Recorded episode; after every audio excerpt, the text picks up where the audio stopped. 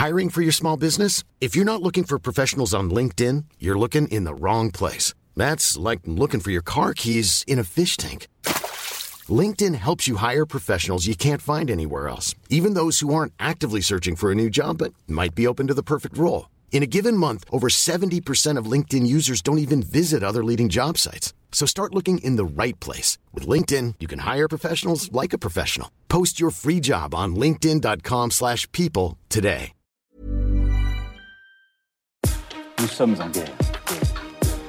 Moi, moi, je, personnellement, je m'étouffe. Accélère Accélère Ils sont aux ordres du pognon Faut laisser la star tranquille.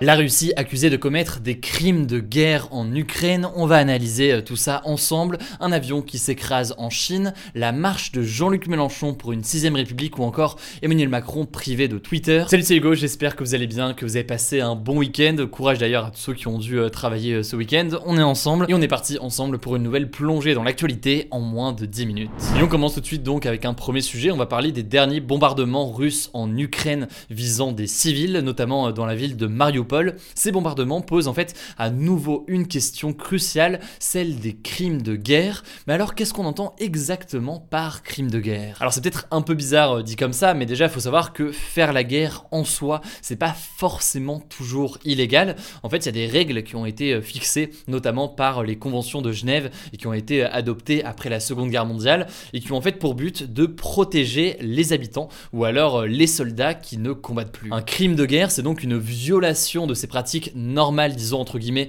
euh, de la guerre. Et un crime de guerre, c'est un acte en fait considéré comme criminel car il est disproportionné et ne s'attaque pas à des cibles militaires. Et ça peut être par exemple une attaque délibérée contre des habitants. Or, si on en parle aujourd'hui, c'est parce que selon plusieurs responsables occidentaux, mais aussi de nombreux journalistes sur le terrain ou encore des ONG de défense des droits de l'homme, eh bien, la Russie perpétue actuellement des crimes de guerre majeurs en Ukraine. En effet, depuis le début de l'invasion militaire le 24 février, c'est euh, selon l'ONU au moins 847 civils, donc pas des soldats mais des habitants qui sont morts en Ukraine. Et face à ces chiffres qui continuent d'augmenter encore euh, aujourd'hui, la Cour pénale internationale, qui est donc l'institution chargée de juger les personnes accusées de génocide, de crimes contre l'humanité ou encore de crimes de guerre, a ouvert le 2 mars une enquête, le tout pour déterminer si oui ou non l'armée russe commet des crimes de guerre. Alors parmi les actes pointés du doigt, donc il y a le bombardement de nombreux bâtiments hébergeant euh, des habitants. On a notamment beaucoup entendu parler euh, ces derniers jours du théâtre de Mariupol où s'étaient euh, réfugiés des centaines de civils et qui a été bombardé et ce malgré l'inscription du mot enfant en grand autour pour signaler donc que des civils s'étaient réfugiés dedans. Les critiques portent aussi sur l'utilisation de certaines armes. Les ONG Human Rights Watch et Amnesty International ont évoqué notamment l'utilisation d'armes à sous-munitions. Donc en fait, c'est des conteneurs rempli de mini-bombes explosives en quelque sorte qui couvrent de larges surfaces. Le problème avec cette arme, c'est que elle ne permet pas de frappe précise, ce qui entraîne eh bien, des victimes assez facilement chez les habitants. Et par ailleurs, il faut aussi noter que la Russie a déjà été accusée de crimes de guerre dans le cadre de son intervention en Syrie,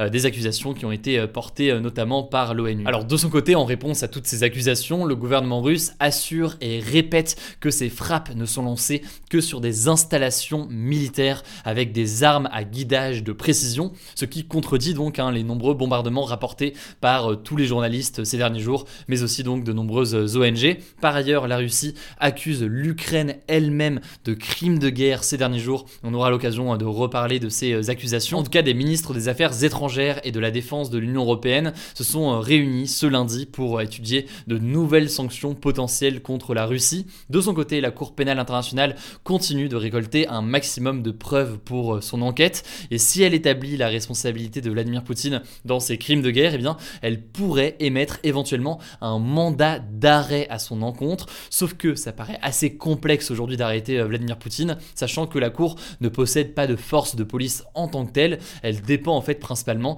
de la bonne volonté euh, des États. on imagine mal aujourd'hui quelque chose arriver euh, contre Vladimir Poutine, et tout ça pourrait prendre potentiellement énormément de temps. Voilà donc pour ce sujet, sachant qu'on entend parler de plus en plus aussi de risques à terme d'utilisation d'armes chimiques des armes qui avaient déjà été utilisées lors du conflit en Syrie par Bachar el-Assad. On en reparlera parce que là-dessus il y a forcément aussi beaucoup de choses à dire, y compris dans le cadre de ce conflit en Ukraine. En tout cas, si vous voulez plus d'informations sur ce sujet forcément assez complexe puisque ça parle de droit international, eh bien il y a quelques jours j'ai interviewé une avocate spécialisée dans ce droit international et sur ces questions de crimes de guerre notamment. Elle s'appelle Clémence Bechtart et pour retrouver l'interview, c'est très simple. Cette interview s'est faite dans le cadre de mon émission que je fais chaque mercredi soir à 20h sur Twitch qui s'appelle Mashup. Et du coup, je vous mets le lien du replay directement pour la chaîne YouTube en description. Ou alors, c'est aussi dispo en podcast. Pour ça, vous tapez Mashup Actu, que ce soit sur Spotify, Apple Podcast ou autre. Et vous verrez, c'est le dernier épisode du podcast qu'on a publié. Allez, on passe aux autres actualités liées à la guerre en Ukraine. D'abord, cette première information un couvre-feu a été instauré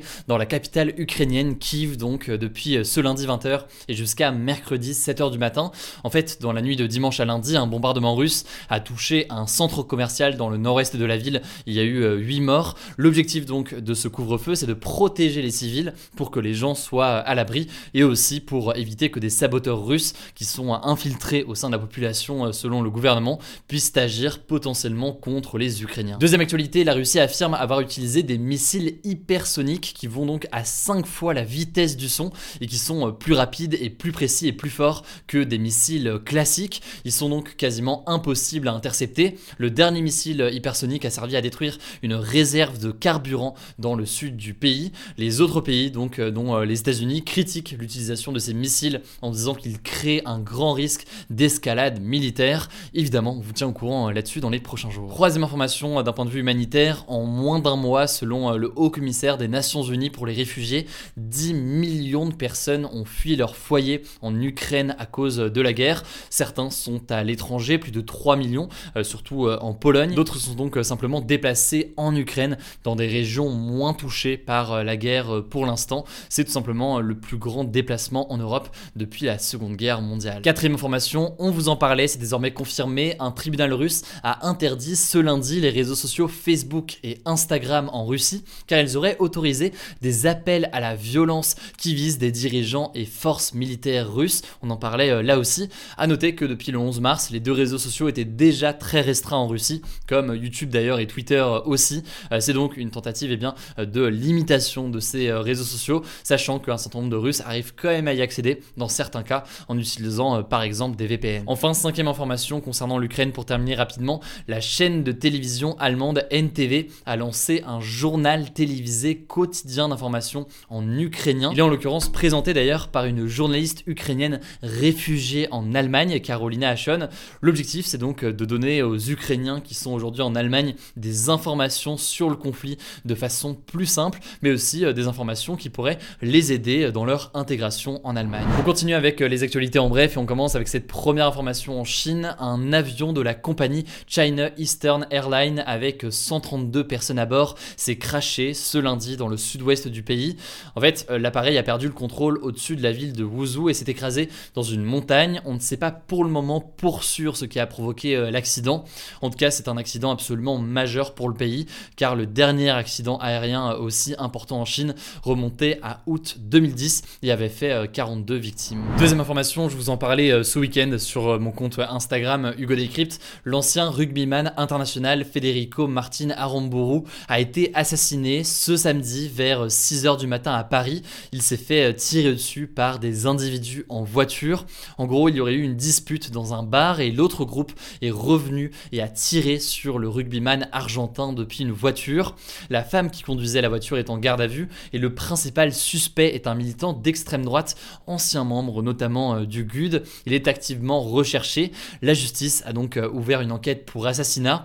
Ce meurtre a en tout cas beaucoup choqué dans le monde du rugby. Beaucoup ont salué la mémoire de Federico Martin Aramburu qui était très apprécié. A un hommage lui a notamment été euh, rendu ce samedi lors du match euh, France-Angleterre au Stade de France. Troisième actualité, là aussi on en a parlé euh, ce week-end sur Instagram, ce dimanche avait lieu la marche pour la 6ème République organisée par le candidat de la France Insoumise Jean-Luc Mélenchon. Elle a eu lieu à Paris, elle a réuni des dizaines de milliers de personnes, alors 100 000 personnes selon les organisateurs, mais c'est un chiffre cependant dur à vérifier. En tout cas, avec cette marche, Jean-Luc Mélenchon voulait apparaître comme la candidature la plus sérieuse à gauche et apparaître en fait comme le candidat qui a le plus de chances de passer au second tour à gauche, sachant qu'il est à environ 13% 15% d'intention de vote dans les derniers sondages. Et donc en troisième position, derrière Emmanuel Macron et Marine Le Pen, mais devant Éric Zemmour dans la plupart des sondages aujourd'hui. Certains estiment donc qu'il y a une dynamique en sa faveur ces derniers jours qui peut le porter au second tour face à Emmanuel Macron. En tout cas, pour mieux comprendre ce que c'est que cette histoire de 6 République, on en a beaucoup parlé lors de mon interview de Jean-Luc Mélenchon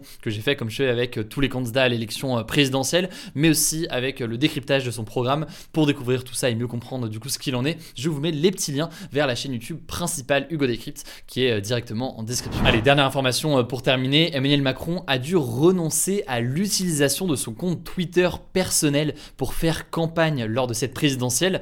En fait, selon la Commission nationale du contrôle de la campagne électorale, eh bien l'utilisation de son compte Twitter euh, lui donnait un avantage par rapport aux autres candidats du fait qu'il a cette posture présidentielle sur Twitter. C'est donc une décision qui est contestée, notamment parce que la candidate euh, Les Républicains, Valérie Pécresse, qui est euh, présidente de la région Île-de-France, et la candidate du Parti Socialiste, Anne Hidalgo, qui est maire de Paris, peuvent eux utiliser leur compte Twitter dans tous les cas. Quoi qu'il en soit, les équipes du candidat Macron ont donc fait appel de cette décision. On verra concrètement ce qu'il en est. Voilà, c'est la fin de ce résumé de l'actualité du jour. Évidemment, pensez à vous abonner pour ne pas rater le suivant, quelle que soit d'ailleurs l'application que vous utilisez pour m'écouter. Rendez-vous aussi sur YouTube et sur Instagram pour d'autres contenus d'actualité exclusifs. Écoutez, je crois que j'ai tout dit, prenez soin de vous et on se dit à très vite. When you make decisions for your company, you look for the no-brainers. And if you have a lot of mailing to do, stamps.com is the ultimate no-brainer. It streamlines your processes to make your business more efficient, which makes you less busy. Mail checks, invoices, legal documents, and everything you need to keep your business running with stamps.com.